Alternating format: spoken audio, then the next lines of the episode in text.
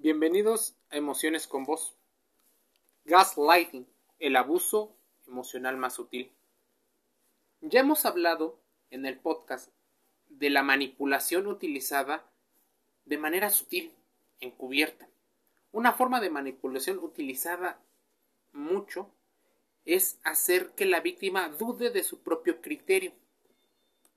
Muchas personas se han puesto en el papel de víctimas y esto tiene una compleja idea dentro de nuestras mentes. ¿En qué consiste el gaslighting?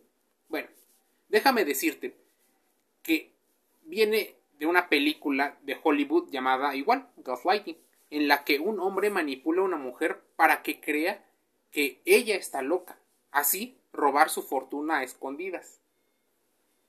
Primero que nada, debemos de entender que las películas y los medios de comunicación suelen dramatizar, suelen hacer incluso una mezcla con comedia para hacerlo tan grande y visible que a veces hasta parece obvio, burdo y hasta demasiado predecible. Lo hacen para captar tu atención, pues su negocio es buscar nuevos y nuevos consumidores. Pero difícilmente cuando nos toca a nosotros podemos distinguir entre lo que es una manipulación sutil, lo que empieza a ser algo difícil de explicar. Algunas personas confunden por términos sociales la seducción con la persuasión coercitiva. Tal vez los términos que te estoy diciendo suelen ser más complejos de lo que te estoy diciendo, por eso te invito a que contrastes toda la información que aquí escuches. La generalización que estamos haciendo busca dar solo un panorama general y una reflexión acerca de cómo el gaslighting y otros temas influyen en nuestras emociones. El gaslighting es un patrón de abuso emocional en el que la víctima es manipulada a tal grado que hace dudar de su propia memoria, juicio y percepción. Por ejemplo, en la película del cual está basado el nombre, el individuo esconde objetos como los cuadros o las joyas, haciéndole creer a su esposa que ella es la responsable, aunque no se acuerde. Esta luz de gas y no es porque no hubiera electricidad, sino en particular es una cortina de humo, una forma de distraer y de esconder la realidad. Se hace creer que la persona es responsable. Por supuesto, esto hace que la protagonista se empiece a preguntar acerca de su propio juicio. ¿Será ella? ¿No será ella? No existe una estadística certera en la cual establezca cuál de los dos géneros practica más este tipo de manipulaciones. Lo que sí está comprobado es que las personas que suelen utilizarlo son personas menos empáticas, son personas que tienen rasgos narcisistas y las características de este tipo de engaño, aunque la película nos presenta un caso demasiado extremo, esta técnica de manipulación es utilizada de manera consciente y en muchas ocasiones también de manera inconsciente. Te voy a poner algunos ejemplos. La persona, tú por ejemplo puedes decir, cuando dije eso me dañaste. Y el abusador puede responder, yo nunca dije eso, te lo estás imaginando, estás loca o estás loco. Ahí planta una semilla, la semilla de la duda. También podría darse de la siguiente forma. Cuando tú hiciste eso me sentí muy mal en lo que el abusador puede responder. Es tu imaginación. Tú eres muy sensible. Solo era un chiste, es una broma. No te lo tomes tan en serio. Así, estos dos ejemplos sirven para darnos algunas de las características que utiliza el gaslighting. Tratan de persuadir para que creamos que la situación es un error de nuestro propio juicio. Tratan de minorizar las posibles consecuencias que puede tener la manipulación. Existen muchas situaciones relacionadas, por ejemplo, con el chantaje emocional, que es una poderosa forma de manipulación en pareja, y que ahora se está romantizando por parte de los medios de comunicación en las películas y hasta en los videos musicales. Es difícil que lo logres detectar, pues consideras que es parte de la normalidad, incluso de esta asimetría de poder. ¿Cuáles son los posibles efectos que te puede causar el gaslighting? Estos son los principales efectos psicológicos a mediano y a largo plazo, porque a corto puede ser que no notes algunos o sigan el principio de gradualidad. Efecto número uno, dudas de la capacidad para recordar bien. Entonces tu memoria está funcionando de una forma diferente, intentando adaptar las nuevas cosas. Dudas de tu propio raciocinio. Dudas de tu propia salud mental. Normalmente hay una baja autoestima. Y no solo es propia de este proceso de manipulación. A veces las personas que suelen tener peores consecuencias es aquellas que ya tenían una baja autoestima. Esto no es para estereotipar a las personas, sino para que vayamos entendiendo cómo empiezan a ser las características del entorno que rodea a la persona manipulada. Según el especialista Robin Stern, menciona que te empiezas a cuestionar tus ideas constantemente. Te preguntas si eres demasiado sensible muchas veces al día. ¿Qué estás haciendo mal? Te estás culpando de lo que hacen. Te preguntas por qué no eres feliz. Constantemente ofreces disculpas a tus amigos de tu comportamiento. Te ves a ti mismo reteniendo o ocultando información para no tener que explicar o dar explicaciones a pareja o amigos. Empiezas a mentir para evitar que te cambien de realidad. Te cuesta tomar decisiones, incluso las más simples. Te preguntas si estás haciendo lo suficientemente bueno. Sientes que no puedes hacer nada bien. Estas son algunas características. Si indagáramos paso a paso cada una, este podcast podría durar media hora o más. Lo importante es que esto, aunque tengas varias de las características que acabo de decir, podría ser que estés viviendo una situación así. Pero déjame hacer un paréntesis sobre el proceso del gaslight. Esta luz de gas o bombardeo de, de gas, que es una forma de abuso, claro está, debe distinguirse con otras formas de convivencia.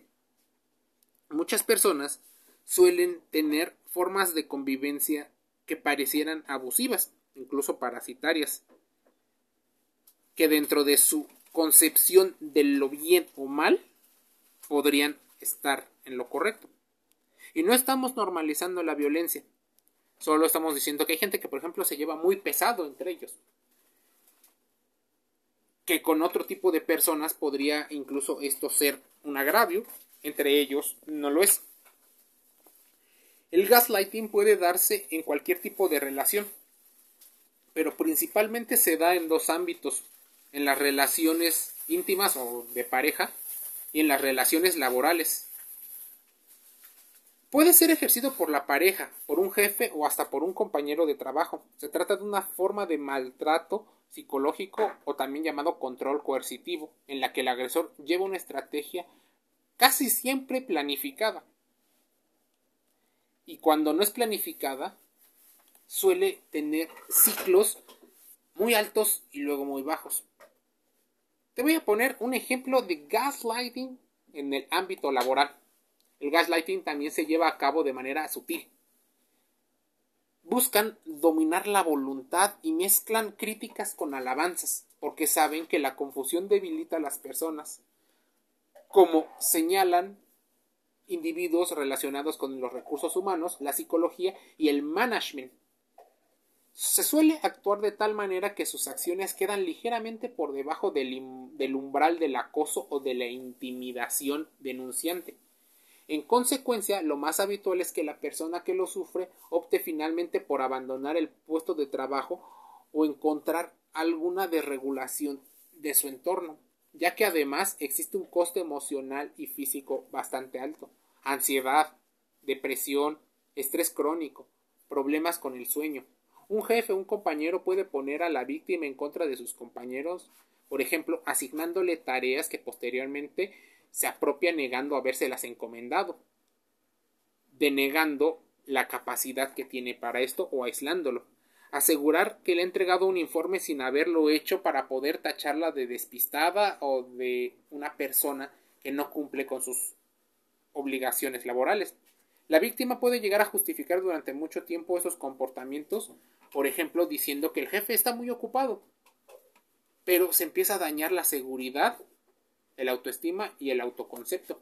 La única manera de no caer en la dinámica abusiva es ser conscientes de que existe este fenómeno, de empezar a documentar lo que ocurre y de preferencia buscar apoyo con personas de confianza, así como especialistas relacionados y de preferencia especialistas en el tema.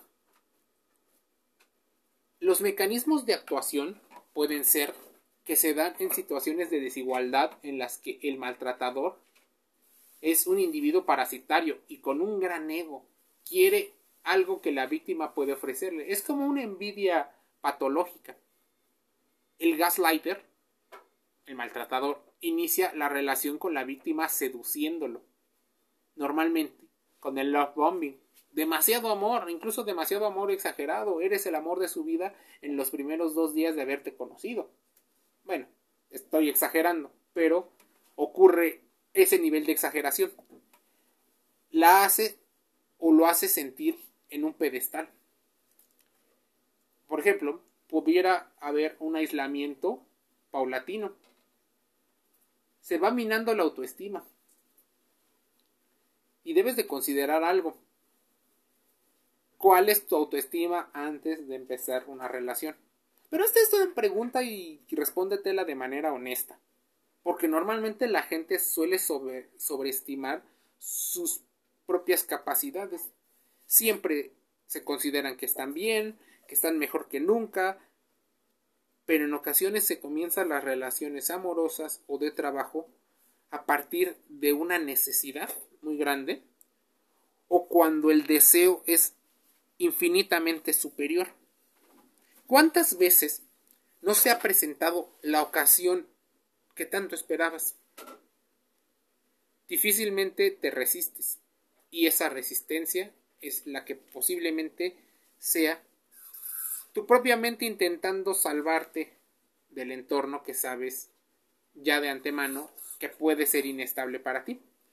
La víctima entra en un círculo vicioso en el que se queda atrapado.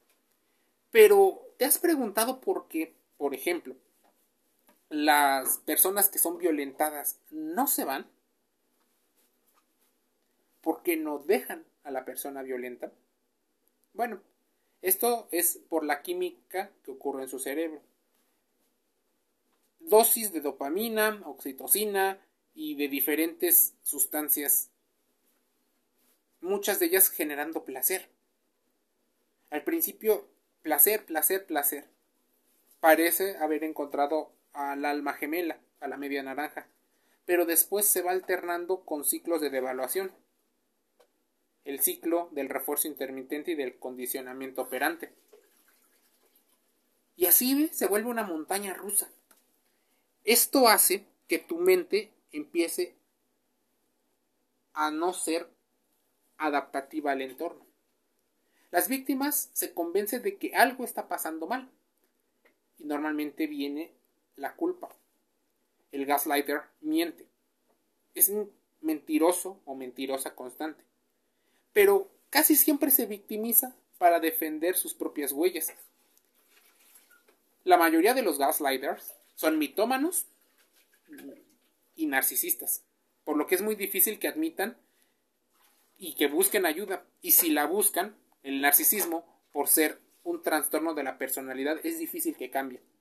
Además, se necesita la víctima para alimentar su narcisismo. La buscaron no tanto por amor, o al menos no por el amor, sino más como un tema de combustible. Un individuo que pueda estarle constantemente rindiendo pleitesía, poniéndole altares y admirándolo. Es importante comprender que estas personas son arrogantes, que habitualmente están en posiciones de poder, no sienten empatía y consideran al otro como un objeto cuyo único papel es servir a los propósitos. Tienen un sentido engrandecido de sus propias capacidades, no sienten, como te decía, culpa o remordimiento y expresan todo lo contrario. Así se vive el gas lighting, una manipulación que no debe de ser normalizada por tu salud emocional. Suscríbete a los podcasts de Emociones con Voz en Spotify. Te envío un saludo.